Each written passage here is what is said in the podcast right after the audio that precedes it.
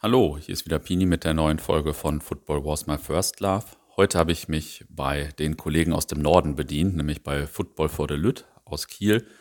Den Podcast gibt es in unserer App und bei YouTube und es geht in der Regel um das Thema moderner Fußball. Mehr zu Holstein Kiel gibt es übrigens in einer Folge von mir hier vor ein paar Monaten. Da war ich ja bei den Kollegen in Kiel zu Gast und die Folge hat auch tolles Feedback bekommen. Hört da gerne noch mal rein. Die ist, ähm, glaube ich, im März oder so erschienen. Außerdem erscheint übrigens heute die Folge 1 von Kicker History. Das ist ein neues Format vom Kicker, in dem ich mit Niklas aus der Kicker-Redaktion und drei, vier ehemaligen Spielern und Zeitzeugen über historische Bundesliga-Saison spreche. Diesmal geht es um 91, 92. Vielleicht erinnert sich der eine oder die andere an das Herzschlagfinale damals. Und wenn man damals das als kleiner Junge verfolgt hat, ist es natürlich ein Traum für einen Podcaster, wenn man dann mit Florian Weichert, mit Guido Buchwald, mit Heinz Gründel und auch Thomas Helmer von Borussia Dortmund damals über die Saison nochmal sprechen darf. Und wir freuen uns dann natürlich auch über Hörerinnen und Hörer und Feedback. Jetzt aber erstmal viel Spaß bei Folge 25 von Football für the Lüt, die jetzt hier kommt.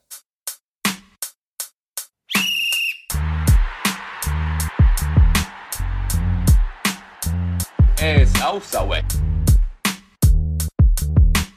Zurück in die alte Sklavengesellschaft. Das mit Hilfe des hoch angesehenen Fußballs. Fußball ist nicht mehr so, wie er früher war. Es war mal ein Volkssport für alle. Ich verstehe das nicht, was mit uns gemacht wird. Bin fassungslos. Moin und herzlich willkommen zur 25. Folge des Podcasts Football Fördelüt. Äh, hier ist wieder euer Spoilermark in dieser kleinen Jubiläumsfolge. Und neben mir sitzt Penalty. Herzlich willkommen. Ich habe dich gerade ver verarscht, ja, weil du hast das Willkommen so komisch gezogen. ja verarscht. Da, sagst, da sagst du ja was, weil unser Thema heute liegt geografisch im Süden Deutschlands. Am Arsch der Welt.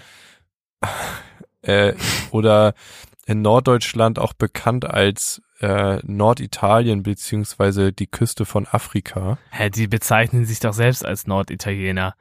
Ja, Die Fanszene vom FC Bayern sagt über sich selbst, dass München die nördlichste Stadt Italiens sein soll.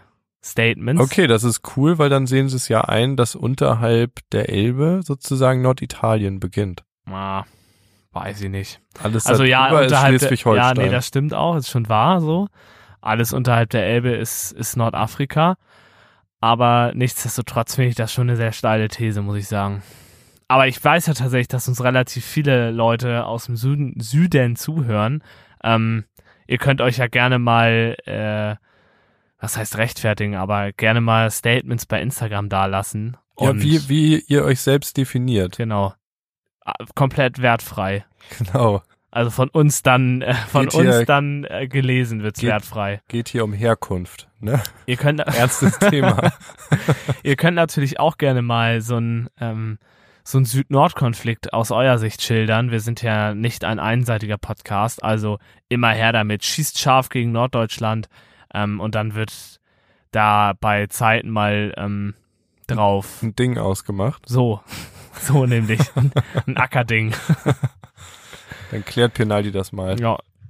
Ja, die, die Sache ist ja, wir, wir müssen vorproduzieren, weil sowohl Marc sich seinem wohlverdienten Sommerurlaub hingeben wird, wie auch P90. Ich fahre nämlich tatsächlich in den Süden. Wusstest du das schon? Äh, ja, hattest du schon erzählt. Mhm. Da fahre ich nach München und nach Stuttgart. Stuttgart, wie der Franzose sagt. Und ich bin mal gespannt, ey. Ich gucke sogar du- ein paar coole Spiele. Hast du ein paar Autogrammstunden noch eingeplant? Also, So, ich kann ja mal so ein Football for the Lüt T-Shirt anziehen. ja, genau. Und dann ähm, mit dem Edding rumlaufen. Dann werden diverse Busen signiert, hätte ich fast gesagt. ich distanziere mich. Sehr gut. Ähm, ja, dann machen wir jetzt ja mal mit was Gutem weiter. Und zwar ähm, ist ja eine Schlagzeile sozusagen ähm, die letzten Tage durch die Presse gegangen. Mhm. Und da geht's sozusagen um die Testspiele rund um äh, Newcastle United. Sorry. Ja, Ja, in der du Tat. bist, du bist immer noch bei den Autogrammen In der Tat signieren fest. geht es in gehangen, dieser ne? Folge nicht um Busen, sondern es geht um ähm, die kontrovers diskutierte äh, Testspielsituation von äh, Mainz und 1860. Und ähm, da haben wir, wollen wir mal einen Kommentar von Sky aufgreifen. Also wir schließen uns natürlich erstmal den Forderungen der Supporters Mainz und auch der Fanszene vom 18, von 1860 an, ähm, dass wir auf jeden Fall auch dafür sind, dass dieses Spiel boykottiert werden muss. Wir sind ja auch für einen Boykott der WM. Ähm, logischerweise auch für so einen Boykott. Und ich kann die Argumentation komplett nachvollziehen, weil in der Tat ähm, ist Saudi-Arabien und der Verein Newcastle mittlerweile einfach nur noch eine Plattform, um irgendwie dieses schwierige politische System und die Missachtung von Menschenrechten irgendwie äh, zu rechtfertigen. Und dieses Boardwashing, das liegt ja auf der Hand wie Lebenslinien. Und sowas kann man nicht unterstützen. Ähm, ich finde diese das Kommentar von Sky, wo gesagt wird, dass es scheinheilig ist und dass wir ja alle in allen Lebensbereichen von Autokratien profitieren und so, weil wir ja in der globalisierten Welt leben, bla bla bla, ähm, dass das deswegen Quatsch ist, was zu boykottieren, weil wir haben ja auch Smartphones aus China und ähm, sowieso profitieren wir ja im Westen alle total davon und Deutschland hat ja auch Wirtschaftsbeziehungen und so und das sind halt die Argumente, die vorgebracht werden. Ja, und dazu ist, glaube ich, zu sagen, ähm, wir haben, ich habe davor nämlich auch mit äh, meinem werten Kollegen Jonas drüber gesprochen. Und, ähm, und Wollo, Props an Wollo übrigens, die hat er eingefordert auch. Denn ohne Wollo wären wir nichts. Ohne Wollo wäre mein Leben nur halb so schön. Ja. Genau, daher Grüße an Wollo. Unseren, Ja, von mir auch. Der hilft mir nicht bei der Bachelorarbeit. Ja, unseren Investigativjournalisten, der geht immer, also den schicken wir heimlich durch ganz Deutschland. ähm, Um Grounds wegzuscheppern. genau, also der ist unser Geheimdienstmitarbeiter zum Beispiel, ne? Ja, und äh, der kam natürlich wieder mit den neuesten Nachrichten um die Ecke, obwohl ich auch gestehen muss, dass ich das auch schon äh, vor ein paar Tagen oder als es von Faszination Fankurve gepostet wurde, ähm, spätestens dann habe ich da auch schon mit Wind von bekommen. Aber das nur mal am Rande. Danke, Ja. Wollo. Ja, danke, Wollo. Danke, Äh, Wollo. Ja. Ich habe tatsächlich von diesem äh, Kommentar von dem Sky-Typen noch nichts gehört. Nee, Was ist denn genau. deine Meinung dazu? Genau, also äh, meine Meinung dazu ist ganz ehrlich, ähm, also ich finde halt dieser Kommentar von dem Sky Heini ist einfach so ein klassischer Whataboutism. Ähm, sprich, man versucht halt irgendwie von einem Thema abzulenken. Im Endeffekt ähm, versucht er ja eine, die Legitimation von der Kritik und die Integrität der KritikerInnen, also der Van-Szene zum Beispiel, äh, einfach in Frage zu stellen. Also im Endeffekt versucht er den, die Kritik zu diskreditieren und ähm, sie halt zu, zu entwerten. Also das ist so ein, ich habe hier so ein tolles Beispiel auch gefunden. Ähm, das ist beispielsweise auch der Fall, wenn A sagt, Langzeitarbeitslosigkeit bedeutet in Deutschland oft Armut und B antwortet auf diese These, und was ist mit den Hungernden in Afrika und Asien? Ja, was ist denn mit denen, Marc? Sag doch Ja, mal. ja, genau. Aber das ist so ein, so ein typischer Fall davon. Man versucht, man sagt sozusagen, ja, ähm, die komplette Wirtschaft ist schlecht äh, und von Autokraten durchsät und ähm, deswegen zählt eure Kritik an äh, dem Boykott von Newcastle. Ja, das ist also. Äh, also eure find Kritik an Newcastle äh, zählt deswegen nicht, Ich weil find, ja. weil eure äh, Computer und Handys auch in China ja, hergestellt genau, sind. richtig. So, ja, ähm, ihr kritisiert zwar die Menschenrechtslage in Saudi-Arabien, aber warum habt ihr denn Handys? Ja, merk selbst, ne? Ja, also, genau. Aber das halt- ist, ja. das ist halt so ein typischer Fall von Whataboutism. Also man versucht halt abzulenken mit, ne, also das geht ja weiter mit, ähm, die Menschen in Afrika hungern und uns geht's ja gar nicht so schlecht. So, Ja, ne? man- also Nur weil es über oder weil es Orte gibt, an denen es noch schlechter ist, darf man die politischen Verhältnisse ja durchaus kritisieren im eigenen Land. Und ich finde, ähm, Das ist genau, also es, ist- es ist überall in jeder Lebenslage schwer. Nur weil es eine, eine Menschen geht, denen es persönlich noch schlechter geht als mir, kann ich mich ja trotzdem darüber beklagen, dass ich gerade ein Problem habe. Du gehst ja auch nicht zum Psychologen, sagst, du hast psychische Probleme und dann sagt, äh, sagt dein Psychologe, nachdem er dir zugehört hat, ja, Herr Penalty. Es gibt aber Leute, die haben wirklich eine harte Depression. Ja, toll. Und das macht meine Probleme jetzt weniger schlimm oder was. Also insofern, ähm, ja, es ist schon immer sehr absurd, wenn man versucht, so Kritik dadurch irgendwie ad absurdum zu führen. Ne? Ja, da hast du auf jeden Fall recht. Ja, und ähm, damit wäre es die Diskussion ja eigentlich abgeschlossen, würde ich sagen.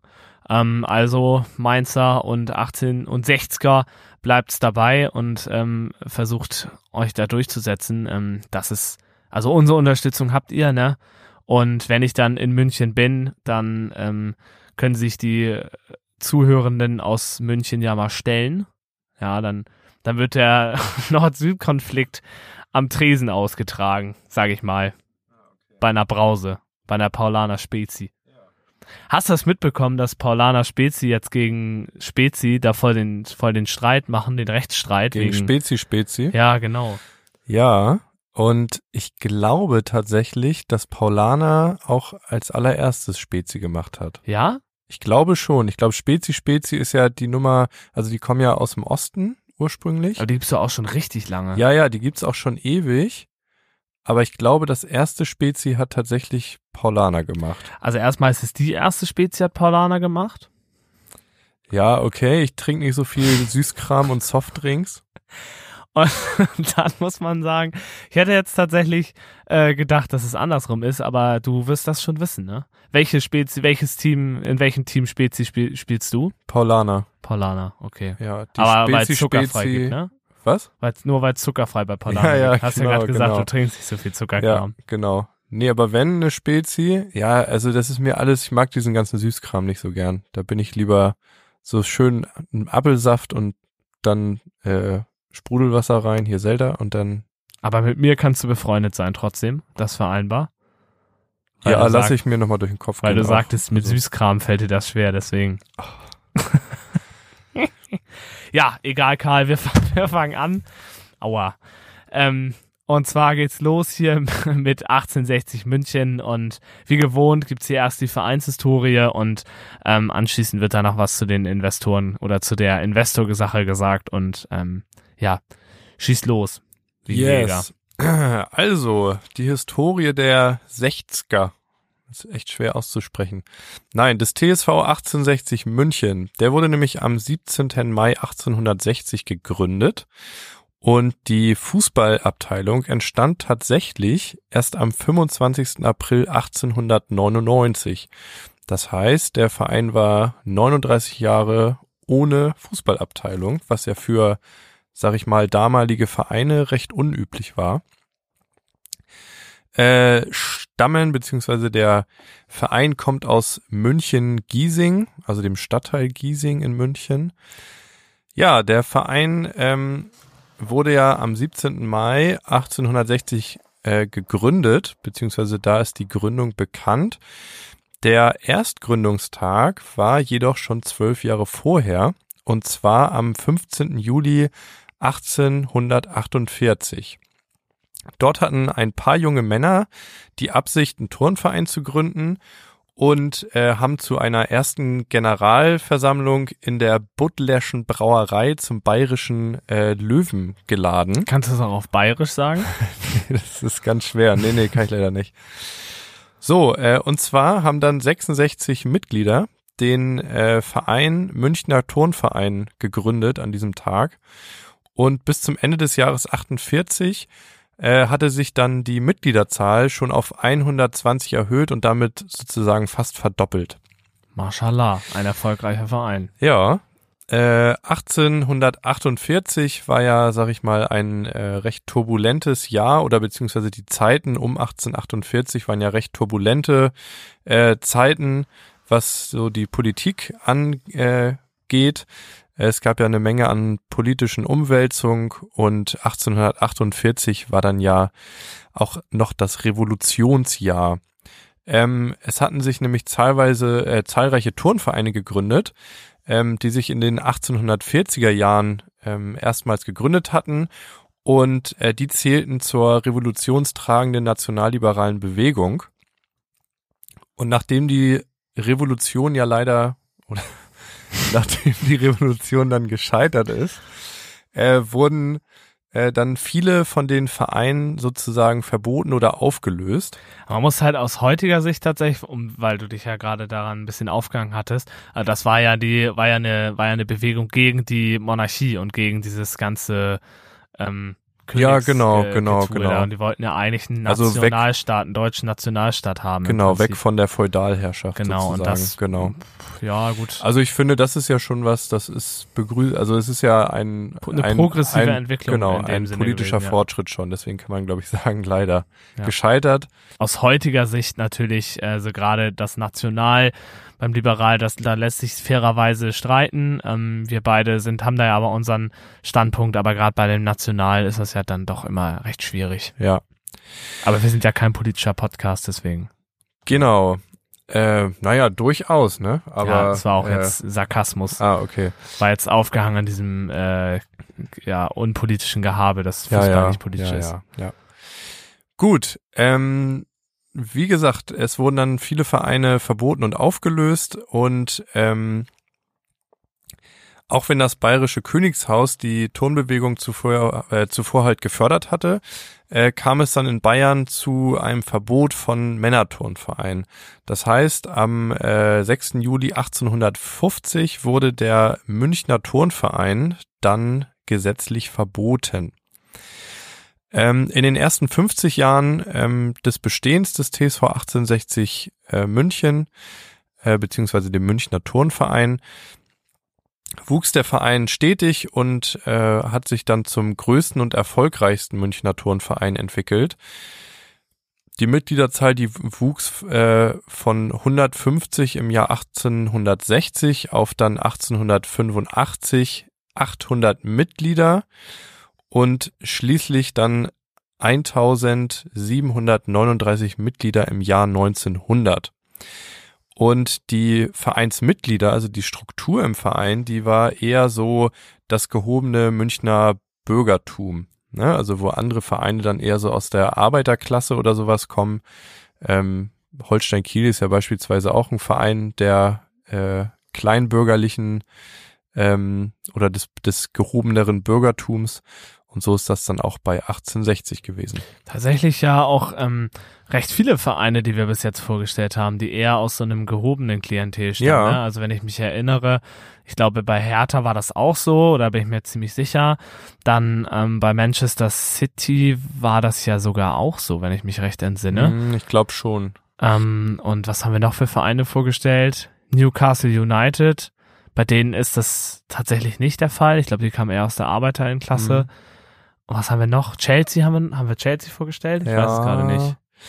Ja, aber also man kann halt sagen, dass echt viele ähm, irgendwie Vereine durchaus entweder aus dem Bürgertum ja dann herangewachsen sind. Ich meine, man muss halt auch immer sehen, also Aber es ist natürlich bewerten unter den damaligen politischen Vorzeichen dann auch. ja und weit, ne? äh, wenn du dir heute das anguckst, dass also diese ganze äh, Vermarktung und das Geld eine große Rolle gespielt hat, das gab es ja sicherlich Mhm. früher auch schon.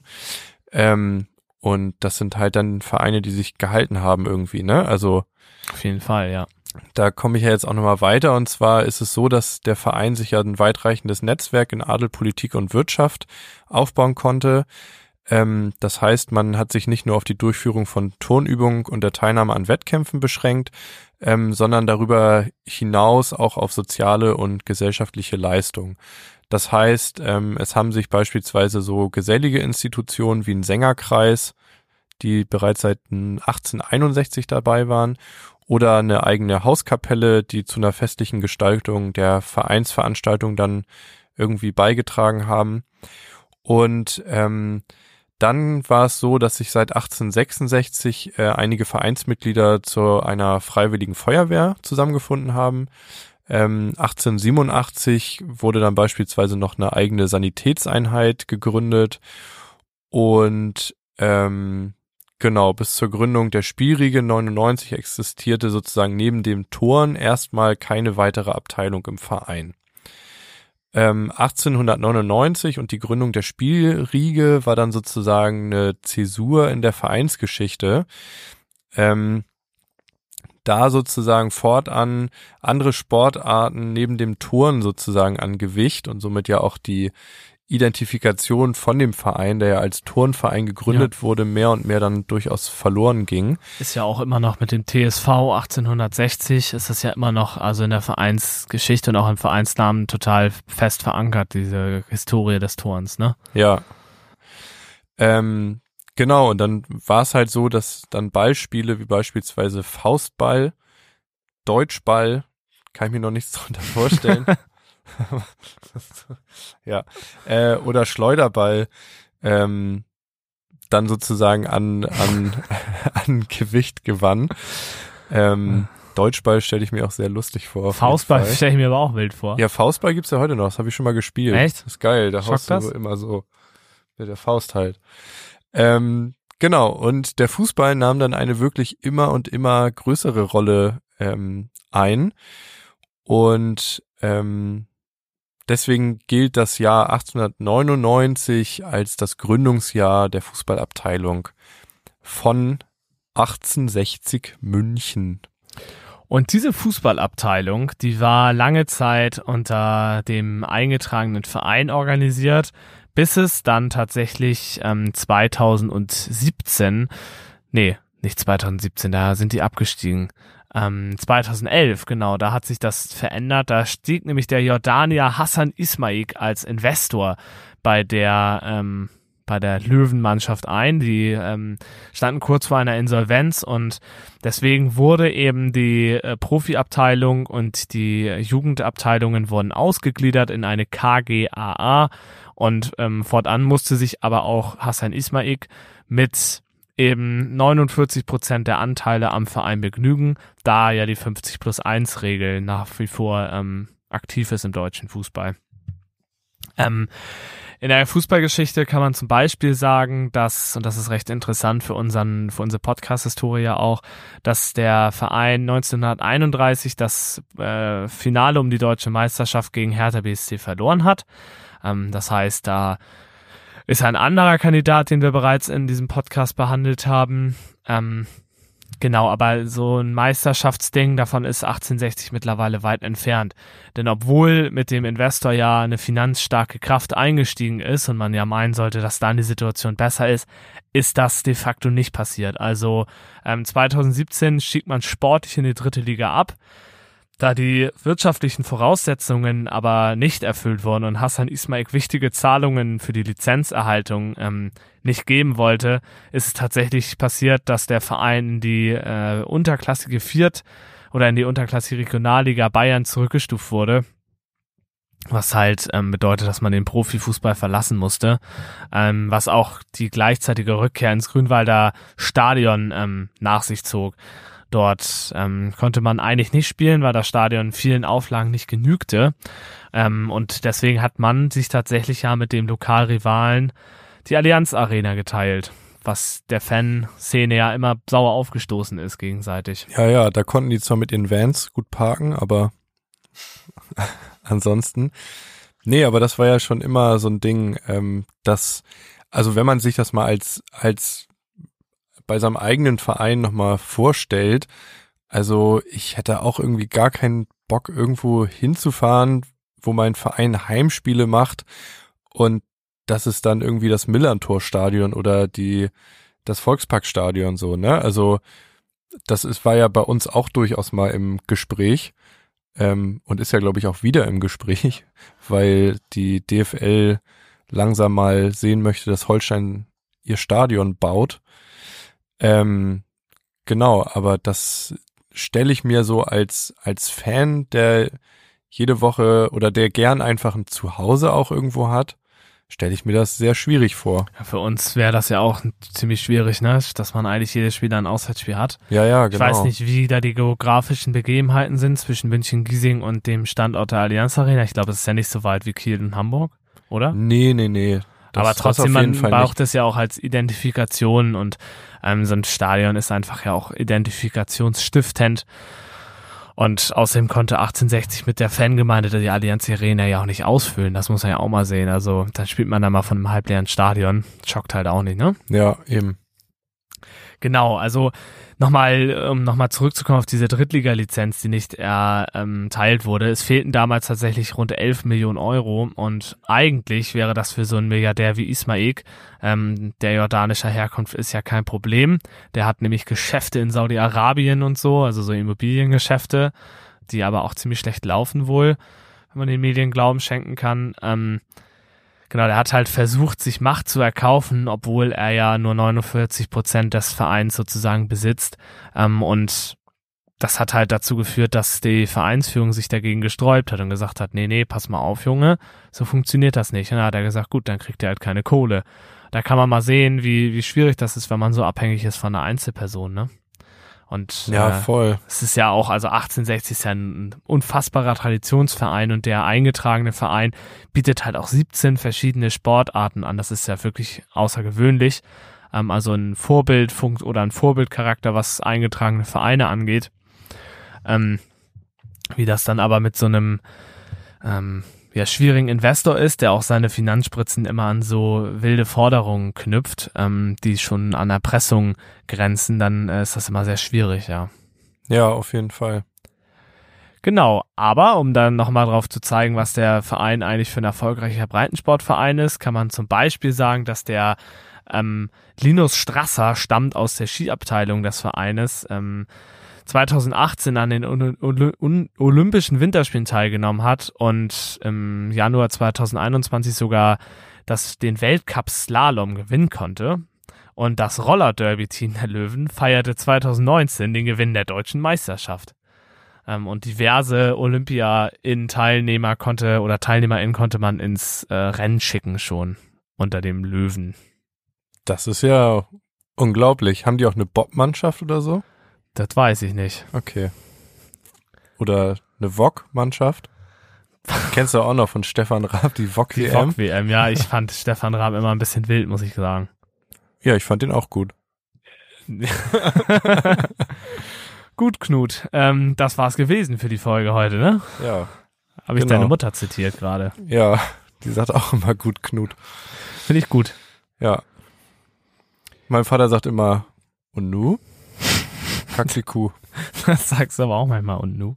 Ja. Ähm, ja, also wie gesagt, Freunde der gepflegten Unterhaltung, ähm, schön, dass ihr eingeschalten habt. Und wenn ihr Penalty kennenlernen wollt, nur mich alleine, Ich komme nicht mit, ich gehe lieber weiter in Norden in Urlaub. ja, du gehst doch nach Lappland, ne, zum Weihnachtsmann. Ja, genau, zum Weihnachtsmann gehe ich. Das ist gut.